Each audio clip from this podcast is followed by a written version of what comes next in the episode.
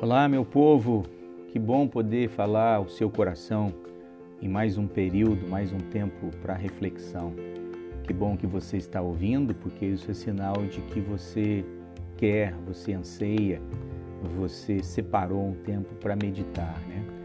Hoje nós vamos é, falar sobre o Salmo 77, não todo o salmo, mas a essência dele, né? Especialmente nos versos 9, 10 e 11.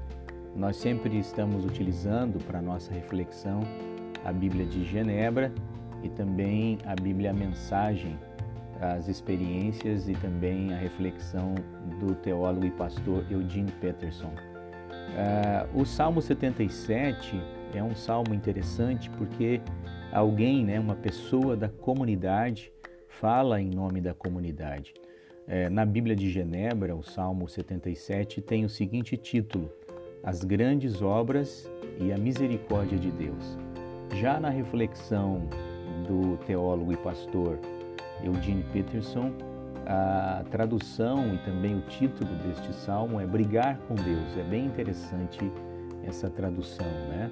Porque, de fato, é, a pessoa que está falando aqui em nome da comunidade lamenta o fato de Deus ter abandonado o seu povo e é engraçado notar suas expressões. Ele lamenta com uma certa ira, né? Por isso que o Eugene Peterson, ele de alguma maneira intitula este texto como brigar com Deus, porque há um momento aqui de angústia, né? Mas o salmista, ao longo do próprio Salmo 77, ele vai relembrando dos grandes atos de Deus do passado recordando especialmente os atos de libertação de Deus no próprio Êxodo. Né? É, a tradução de Eugene Peterson aí nos versos 9 e 10 é interessante. Né? Será que Deus esqueceu seu modo de agir? Será que ele partiu e nos deixou? É, o salmista sabe que Deus é misericordioso e compassivo. Né? Com essas palavras, de alguma maneira, ele vai pedindo a Deus que torne a sua presença conhecida novamente no meio do povo. É, mas eu quero aqui fixar essa, essa ideia nessa oportunidade com vocês é, da possibilidade de refletirmos sobre é, essa ira que às vezes a gente percebe em grandes momentos na história é, em grandes momentos na própria palavra de Deus. Né? A gente percebe que homens e mulheres de Deus, de alguma maneira, ficaram bravos com Deus. Né? E a expressão que o autor usa aqui, brigar com Deus, é uma prática bíblica que está muito presente. A gente percebe isso na vida de Moisés, percebemos em Jó, percebemos também em Davi, ah, o próprio é, apóstolo Pedro, né? Estes homens foram mestres nessa nessa identificação de brigar e de questionar a Deus. Né? Ela é uma prática na qual homens e mulheres no ministério estão acostumados. Temos muita prática nisso porque nós estamos lidando com Deus e, de um modo ou de outro, a maior parte do tempo, Deus não se comporta como nós gostaríamos. É por isso que o Salmo 77 deixa isso muito evidente, muito presente, né? Embora ele fale dos grandes feitos de Deus, fale das misericórdias de Deus, mas deixa muito claro a humanidade das pessoas que viviam com Deus, no sentido de que nem sempre Deus respondia de acordo com aquilo que as pessoas, com aquilo que a comunidade gostaria que respondesse, né? Eu me lembro aqui de Jonas. Né? Jonas está brigando porque ele foi surpreendido pela graça. Ele é pego tão de surpresa que não concorda com a situação. Sua ideia do que Deus deve fazer e do que Deus de fato faz difere radicalmente. Né? E aí eu quero embutir essa reflexão também com, com os colegas, com os irmãos, com os amigos, no sentido de que necessariamente nós ficamos bravos com Deus porque nós somos surpreendidos pela sua graça. E ser surpreendido pela graça de Deus é a possibilidade de entender que a vontade dele é diferente da nossa vontade. Né? Jonas é, fez é, com certeza é, o seu desabafo com Deus, ele queria fazer uma coisa, mas Deus o salvou e ele foi levado a fazer aquilo que Deus de fato queria, que estava no plano de Deus para a vida de Jonas. Né? Jonas fica com raiva. A palavra raiva aqui aparece muito na, nessa, nessa relação de Jonas é, com Deus, né? Não especialmente a palavra raiva, ela também está, claro, mas a, a, a ideia de que ele ficou descompassado, né? ficou bravo, é, se irritou com Deus, porque aquilo que Deus respondeu pela sua graça, perceba, Jonas foi salvo por Deus, mas quando Deus salvou Jonas era para que ele fizesse algo que estava dentro do plano de Deus. Nessa ocasião, meu caro colega, meu caro irmão, pense um pouco sobre isso, né?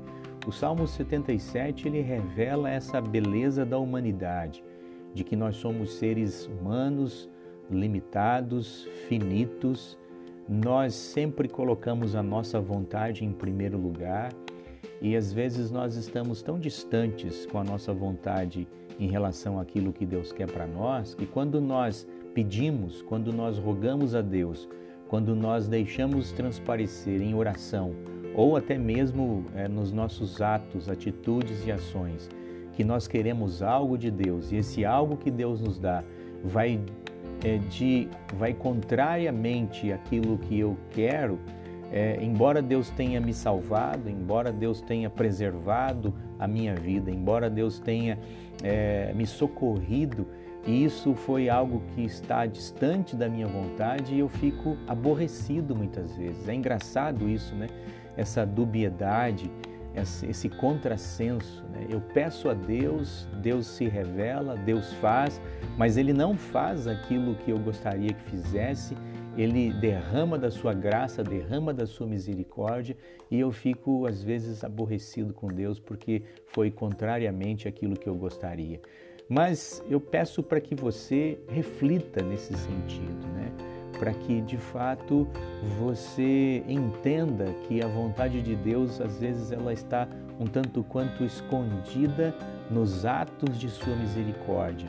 A vontade de Deus para as nossas vidas está um, um tanto quanto é, obscura naquilo que de fato Ele quer para nós. Então, se Deus ele se revela para você ele se mostra para você, ele derrama atos de misericórdia para a sua vida.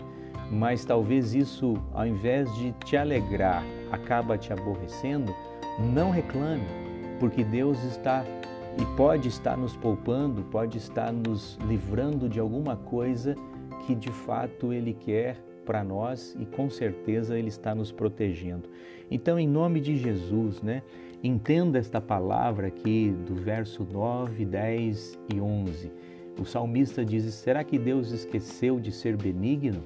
Ou na sua ira terá ele reprimido as suas misericórdias? É, e o verso 11: Recordo os feitos do Senhor, pois me lembro das tuas maravilhas da antiguidade. Há aqui, o verso 10, uma transição. Ao se lembrar dos grandes atos de Deus no passado, o salmista novamente adquire confiança no presente e também para o futuro. É, e, e, a expressão que ele usa aqui no verso 10, né? Mudou-se a destra do Altíssimo. Essa é uma expressão na Bíblia de Genebra. Mudou-se a destra no sentido de que ele mudou a maneira de agir, né? Ele, ele voltou a ser misericordioso, ele volta a derramar graça, especialmente quando eu e você nós conseguimos reconhecer e perceber que, mesmo que Ele faça alguma coisa contra a nossa vontade, contra aquilo que eu mais quero, na verdade Ele pode estar nos livrando, Ele pode estar nos poupando.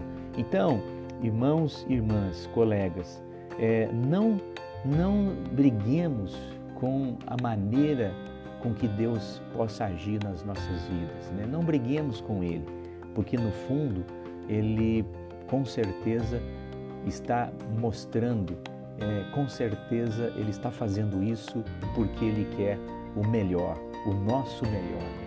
É, entenda isso como uma maneira de Deus agir. Assim como Jonas né, foi surpreendido pela graça de Deus, é, mudando totalmente a sua história, eu oro e peço para que Deus também surpreenda você. No momento em que você achar que Deus deixou de fazer, que você possa reconhecer os grandes feitos de Deus na maneira com que Deus agiu na sua vida, diferentemente daquilo que você estava precisando ou pretendendo ou até mesmo esperando. Perceba, Deus age, a sua boa mão está sempre agindo nas nossas vidas. Nós precisamos identificar essa graça de Deus que às vezes pode ser derramada diferentemente da forma que eu quero, porque Deus, no fundo, está nos livrando, está nos amando, está fazendo com que a sua graça seja derramada de forma diferente na vida de cada um de nós. Um forte abraço do pastor Jean, que Deus ilumine a sua vida sempre. Tenha uma semana, um final de semana abençoadíssimo e que você sempre deposite a confiança nele, porque ele sempre está agindo de modo diferente do que nem sempre, do que às vezes nós esperamos. Em nome de Jesus, grande abraço e que ele continue sendo o centro da sua vida. Amém e amém.